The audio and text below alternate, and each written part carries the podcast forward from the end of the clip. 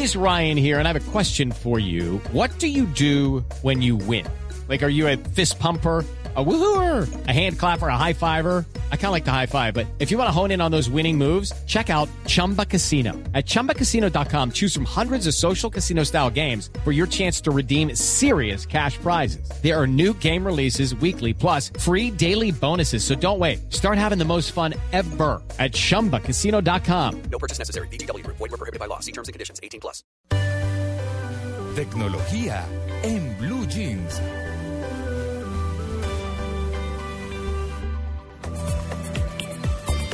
Vamos a hablar en tecnología de los malos vecinos, pero de los malos vecinos en Internet. ¿No? ¿Eso existe? No, pues claro, también. ¿Cuáles son los malos vecinos en Internet? Sí, son como, como todo ese correo basura que se genera en la Ah. red y que viene pues de, de distintos proveedores y demás y que según un estudio que se ha elaborado en Holanda pues generan mucho ruido. Así que eh, pues hemos invitado como siempre a nuestro especialista Alejandro López, de director de Enash en Colombia. Alejandro, buenos días. Buenos días, ¿cómo están? María Bien. Clara, Tito y todos los oyentes. Bueno, porque no estamos hablando del vecino rumbero que pone el equipo a toda, ¿no? Que, que ese también es un mal vecino, ¿no? No, pero total, por favor. De esos vamos a estar hablando mañana. Pero, pero, ¿cuáles son esos, puntualmente, esos malos vecinos en Internet? Bueno, lo que ha hecho este estudio es que hicieron un estudio sobre 42 mil proveedores de Internet. Ajá. O sea, son como las empresas do- do- que, que prestan el servicio de Internet y se descubrió que de esos 42 mil, 20 son los que producen más spam. O sea, la gente los contrata y desde ahí hacen envíos para producir spam. Oiga, pero ¿sabe qué, Alejandro? Eso que se está diciendo, por ejemplo, yo he querido salirme de algunas páginas que se me volvieron una pesadilla y dice haga clic aquí, ¿no? Para deslistarse. Y le es, es imposible. Sí. Entonces le dicen analícelo, piénselo. Entonces uno dice, no, pues me voy. Y mientras más clic le da, más... Mal le sale. Claro, más Sí. le sale y más visitas le está generando al sitio que... ¿Cómo hace uno? ¿Cómo hace uno? Yo no me he podido eh, desligar de Groupon, por ejemplo. Ah, y, bueno. y no y no me interesan las ofertas ni no, no me interesan y me llenan el correo y lo he hecho varias veces y vivo llena de Groupon. Bueno, ahí ahí vienen dos temas bien importantes. Uno, Cuponidad es el otro, ¿no? Sí. Grupón y cuponidad y estos, Sí. ellos Sí. sí. deberían tener por obligación pues la, la posibilidad de, de suscribirse a los mails. Sí. Y dos, ahorita con el tema de habeas data y toda la protección al consumidor empieza en abril, esto va a tener multas fuertes. Ah, qué bien. Digamos que ese ya sería otro tema que deberíamos tratar después, pero va a tener Sí. multas fuertes si, si uno quiere desuscribirse y no lo desuscriben, si le empiezan a llegar correos a uno en los que uno nunca se ha, se ha inscrito o incluso ni siquiera inscrito, sino si ni siquiera ha dado permiso, tienen que demostrar que uno dio el permiso Mm. para que le manden los correos. Uy, qué. Esto arranca en abril, Muy bien. ya, Entonces vamos a hablarlo el otro fin de semana, Alejandro, ¿le parece? me parece perfecto. Bueno, por ahora sigamos con nuestros malos vecinos en Internet. Estos malos vecinos, pues la diferencia entre spam, digamos que spam es lo que estamos hablando, es que me llegan correos basura que yo no quiero, Mm. eh, eso es una, pero otra muy importante en este estudio es el phishing, o, phishing, o phishing que, que lo que hace es robar información que después puede ser usada, por ejemplo, para compras o tarjeta de crédito, ese tipo de cosas. Entonces, digamos que el spam está generado mucho por, por países como India, Vietnam, Brasil, Nigeria. Y el phishing mucho está generado desde Estados Unidos. Ahora bien, no quiere decir que exactamente sea generado de Estados Unidos, sino que, que los hackers o los que usan estas herramientas para, para robar información hacen una gran cantidad de artimañas y maniobras para, para robar la información. Entonces no siempre es de un computador directamente a otro, sino que hacen un laberinto para que no los descubran fácil. Entonces puede resultar, y esto me lleva a otro tema que es eh, ya para las personas y el tema de virus y antivirus y todo esto, y es muchas veces la gente piensa que por descargar algo de pronto esa es la única forma de quedar contaminado y no. Hay páginas que solo con solo entrar a la página ya está uno, digamos, adquiriendo un virus. Uf. Y ese virus lo que hace es que le da control a los hackers sobre mi computador. Entonces, incluso desde computadores personales se pueden estar enviando eh, este spam y este phishing.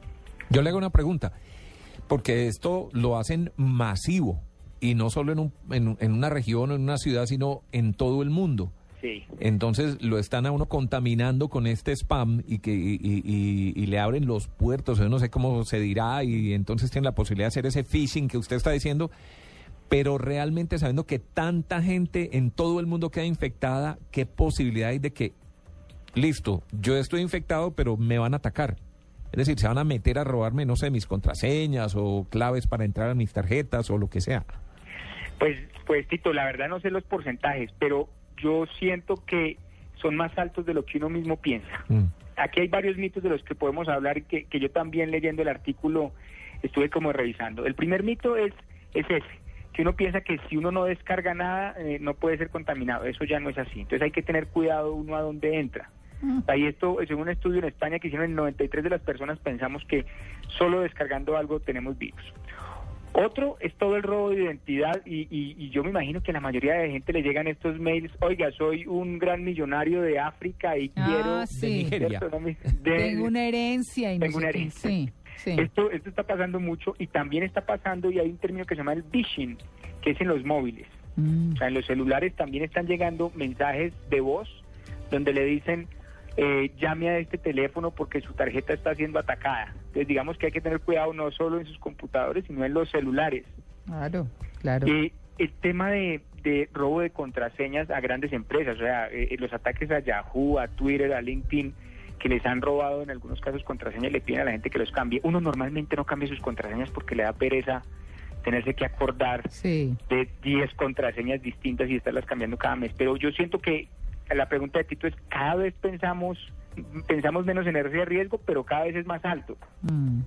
Lo otro, y un tema que es súper importante y que, que se ha hablado mucho, y si quieren yo les comparto hoy por Twitter, en, en- en el de ustedes y en el mío, les voy a compartir un video que está circulando mucho en, en Facebook, y es un personaje en Bélgica que hace eh, las veces como de adivinador, y entonces empieza a invitar a personas, la gente entra, es gratis, entonces la invitan, la gente entra y esta persona les está adivinando la edad, no sé qué, no sé qué cuántas con los amigos, y les empieza a adivinar el número de tarjeta de crédito, Uy, cuánto no. gastó, y resulta que esto es una campaña y toda esa información ha sido sacada de redes sociales. O sea, Mm. la gente comparte mucha información Sí, sí. yo en tus redes sociales y eso se llama ingeniería social. O sea, Mm. hay gente, hay gente especializada en empezar a, a robar datos de acuerdo a lo que uno tiene público en internet y redes sociales. Y, y invito también a la gente que haga su búsqueda en Google y busquen sus nombres y ahí empieza uno a ver su dirección porque en algún lado la dio, Mm. empieza a dar su cédula porque en algún lado, en algún documento también la dio y hay gente que da mucha más información. Un estudio también muestra, por ejemplo, que de 10.000 cuentas que fueron como robadas, la mayoría, entonces la primera que, que usaban en clave, lo que uno normalmente usa para las claves es password. Ah, sí. Entonces, esa es la primera. Y la segunda es los números 1, 2, 3, 4, 5, 6. Mm. Y empieza uno a usar fecha de cumpleaños, eso está público normalmente. Mm. Año de graduación del colegio o de la universidad, eso está público. Nombres de los hijos. Nombres de los hijos.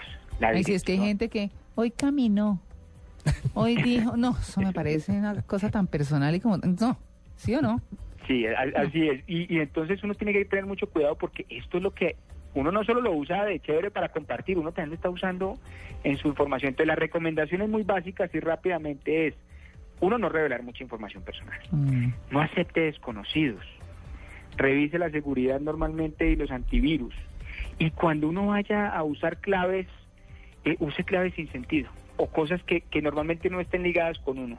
Mm. Por ejemplo, otro otro tema, le preguntan a uno en los bancos, esos son preguntas de bancos y este, este tema importante es, lléneme estas 10 preguntas que son, eh, ¿en qué ciudad nació? Eso está público. Entonces Claro. lo que le dicen a uno es que llénelo con información falsa también, Uy. para que esto no quede tan público. Claro. Pues bueno, interesantísimo, Alejandro. Eh, yo creo que vamos a hablar entonces en la próxima del tema que quedó pendiente, Me parece que perfecto. es muy, muy importante realmente, Sí. porque si nos llegan los correos con un montón de cosas y uno quiere salirse y no puede y le da mil opciones de Sí, como eso ya- mamadera de gallo, pues. Arranca en abril esa, esa legislación. Lleva seis meses y ya en abril es cuando arranca. Bueno, los Pero- oyentes nos están diciendo que mañana y nos están escribiendo. Sí, yo le iba a decir, ¿qué va a hacer mañana? ¿Qué va a Sí, hacer mañana? ¿En sí. anda? No, no creo que pueda mañana. No. No. Pero, Bueno. pero me comprometo a confirmarles ahorita a ver si puedo mañana. Bueno, perfecto, perfecto, Alejandro. Muchas gracias a usted. Les recuerdo el, el, el Twitter mío. Claro. Sí. También lo voy a publicar en el de ustedes para, para publicarles este video. Mi Twitter es arroba Alejo López A Ok. Arroba que- Alejo López A. y, y, el, y el de ustedes es arroba en Blue Jeans, ¿no? Sí, señor. Exactamente. Arroba en Blue Entonces, Jeans. Perfecto. mando el, el link. Bueno, Alejandro, que rece mucho, ¿yo? Bueno, hasta luego, lo mismo. Bueno, hasta luego, 9 y 35.